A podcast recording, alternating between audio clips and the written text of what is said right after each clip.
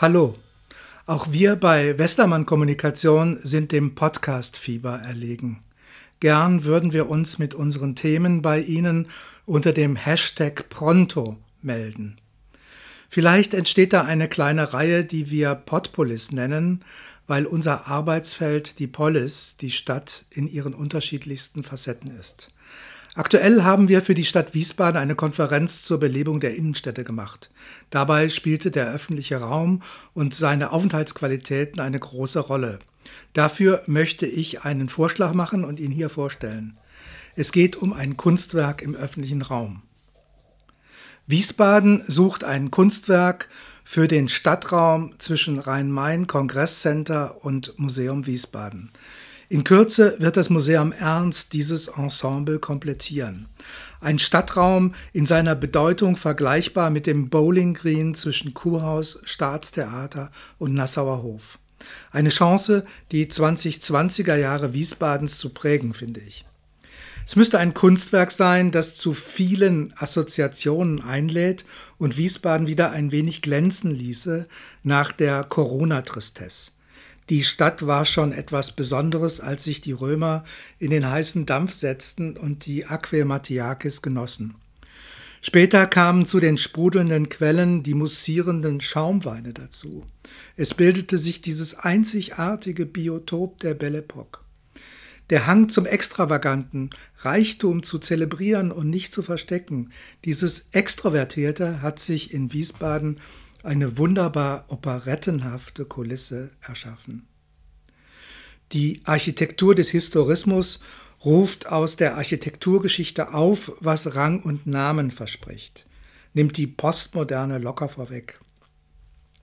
Protz und parvenühafter Prunk werden hier selbstironisch und sympathisch gebrochen.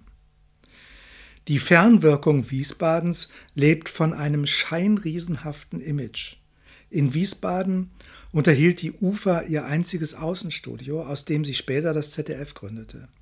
Die Zukunft der Stadt liegt in der Work-Life-Balance, in diesem Traumwohnsitz für Rhein-Main.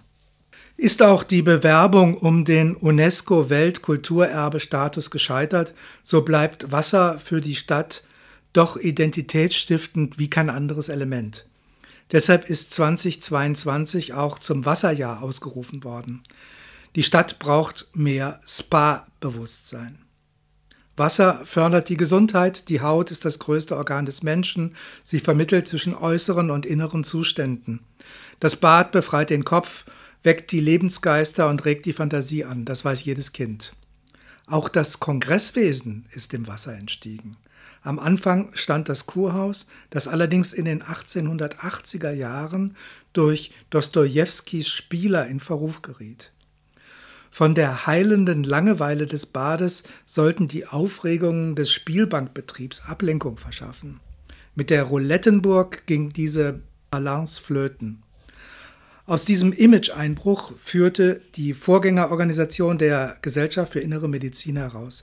Seit 125 Jahren verschafft sie der Kurstadt ein zweites Standbein, die Kongressstadt Wiesbaden.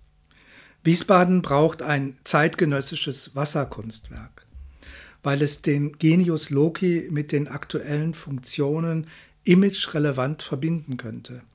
Auch die anderen Wasserstellen im Stadtgebiet wie der Koch- oder der Bäckerbrunnen kriegten mehr Auftrieb. Das Kunstwerk sollte sich absetzen von der B-Regel der Standardstadtplanung. Brünnlein, Bänklein, Bäumlein, die sonst vorauseilend Bürgerunmut dämpfen sollen. Die Lösung wäre die Beauftragung von Fujiko Nakaya. Nicht, weil ihr Landsmann und Altersgenosse Fumihiko Maki gerade das Museum Ernst baut. Frau Nakaya hat sich ein Leben lang mit Wasser beschäftigt. Sie hat sich für den Nebel als ihr Lebensthema entschieden, jenes dazwischen, jene ephemere Erscheinungsweise des Wassers, die entsteht, wenn warm und kalt aufeinandertreffen und sich Wolken bilden. Die Fog-Artistin wird weltweit eingeladen, um Gebäude, Plätze und Landschaften im Nebel verschwinden oder wieder auftauchen zu lassen. Der Nebel ist eine wunderbare Metapher für unsere Jetztzeit, in der die Politik und eigentlich wir alle auf Sicht fahren, derweil das Wissen in Clouds abgespeichert wird und Wolken aus Fragen und Begriffen, Sprachen und Tönen ganze Gipfeltreffen und Kongresse in Atem halten. Frankfurt hat sogar ein Wolkenfoyer in seiner Oper. Ein Wiesbadener Kunstnebel könnte die Extravaganz und Authentizität des Ortes, die Traditionsströme der Kur- und Kongressstand miteinander verbinden. Der Kunstnebel wäre nie mit sich identisch, bliebe ephemer, so liquide wie fluxiv. Goethe, der wohlwollend auf dem Treppenabsatz des Museums auf das Treiben schaute, gebe sicher seinen Segen dazu.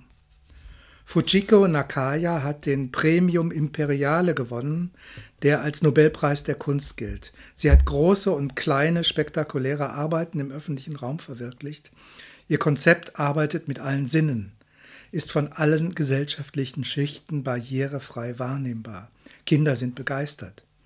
Ihre Arbeit verbessert im Sommer sogar das Stadtklima, entschleunigt, inkludiert, ist divers und schafft einen Anlaufpunkt für alle, lädt zur Interaktion mit Kunst ein und zu Selfie-Botschaften aus Wiesbaden.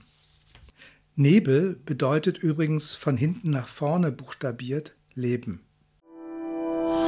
Musik